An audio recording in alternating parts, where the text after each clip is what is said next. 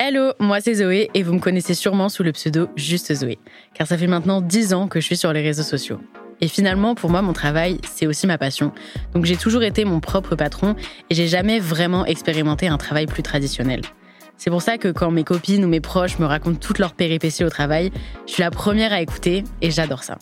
En moyenne, on passe plus de 4000 heures de sa vie à travailler. Ça représente 12 années, donc des choses, ils en passent beaucoup. Et en écoutant toutes ces anecdotes, j'ai réalisé que derrière un métier, il y a souvent une face cachée. C'est pourquoi j'ai décidé de donner la parole à des personnes qui, peut-être comme vous, vivent des histoires ordinaires et extraordinaires dans leur profession. Donc si vous avez envie de découvrir ce qui se passe vraiment derrière un métier, une personne, un stage ou une histoire, vous êtes au bon endroit.